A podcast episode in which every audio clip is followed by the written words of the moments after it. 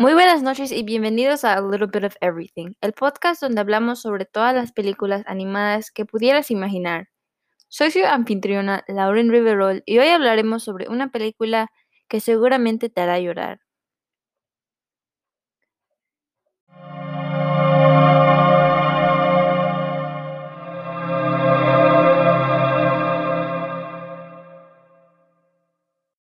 Kimi no Suizo wo Tabetai o mejor conocida como Quiero comerme tu páncreas, es predecible, torpe, poco original y sin embargo todavía amo esta película.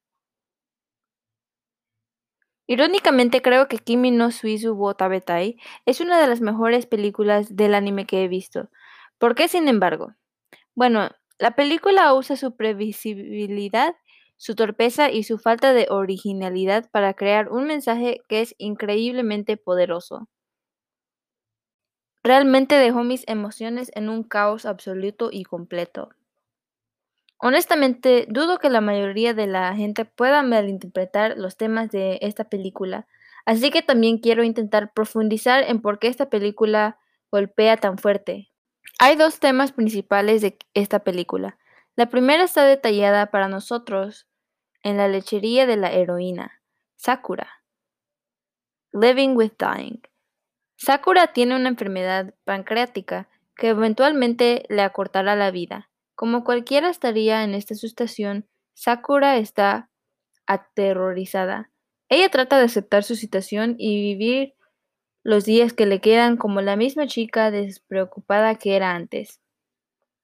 El tiempo de todos eventualmente terminará y desafortunadamente para Sakura su tiempo terminará un poco antes que la mayoría. Sin embargo, nadie sabe cuándo morirán, ni siquiera Sakura. Antes de que su enfermedad pueda incluso quitarle la vida, Sakura es apuñalada en las calles y muere a la edad de 17 años. La película claramente establece que la muerte de Sakura fue abrupta, pero esto fue el único evento que incluso me tomó un poco por sorpresa.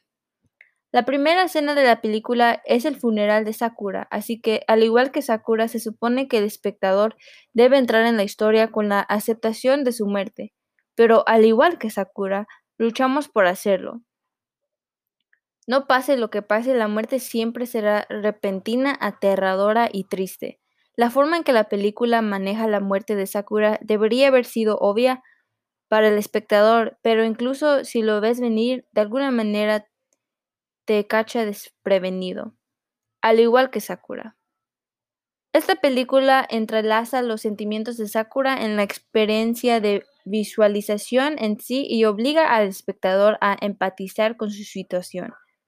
Si la película hizo su trabajo, el espectador estará sollozando al final de la película, al igual que Haruki. Sin Haruki, esta película sería una experiencia vacía. La historia de Sakura puede ser poderosa, pero es la de Hakuri la que realmente conmueve. Antes de conocer a Sakura, Haruki era un caparazón de persona. No tenía personalidad ni emociones y se aísla del resto del mundo. Sakura es la primera persona que realmente se abre a él, y durante el tiempo que Haruki pasa con Sakura, poco a poco comienza a abrirse a ella. Por primera vez en su vida, Haruki establece una conexión con otra persona. Haruki sabe que Sakura no estará por mucho más tiempo, pero al igual que todos los demás, no puede soportar perderla. Después de su muerte, Haruki comienza a encerrarse nuevamente, pero no es la misma persona que antes. Haruki comienza a darse cuenta lo difícil que es estar solo y comienza a buscar otras relaciones. Aunque Sakura se ha ido, su impacto en las personas que la rodean, especialmente Haruki, permanecerá. Haruki está destinado a ser un personaje sustituido para el espectador y debido a que es tan básico al comienzo de la película, es extremadamente fácil proyectarse en él. En el clímax emocional de la película, Haruki rompe a llorar junto al espectador, fortaleciendo el vínculo que comparten los dos y hace que el siguiente mensaje de la importancia de las conexiones golpee aún más fuerte.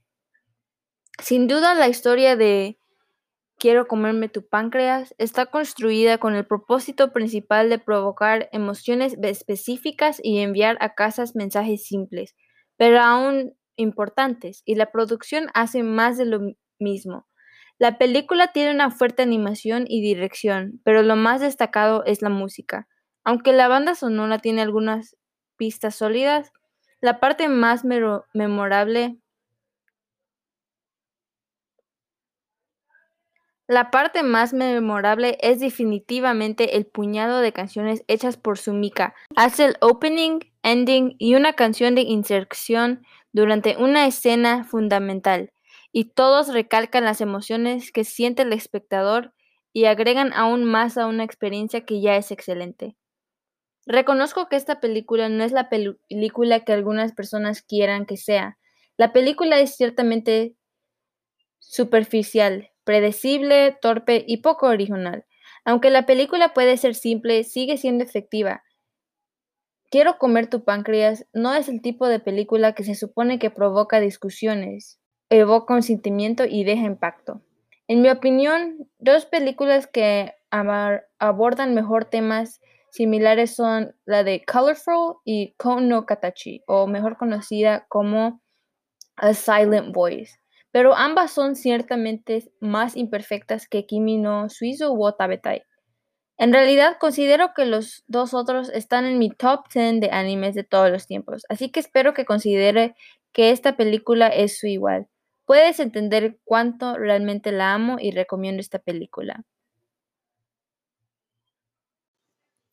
Gracias por escuchar este podcast de hoy. Hasta la próxima.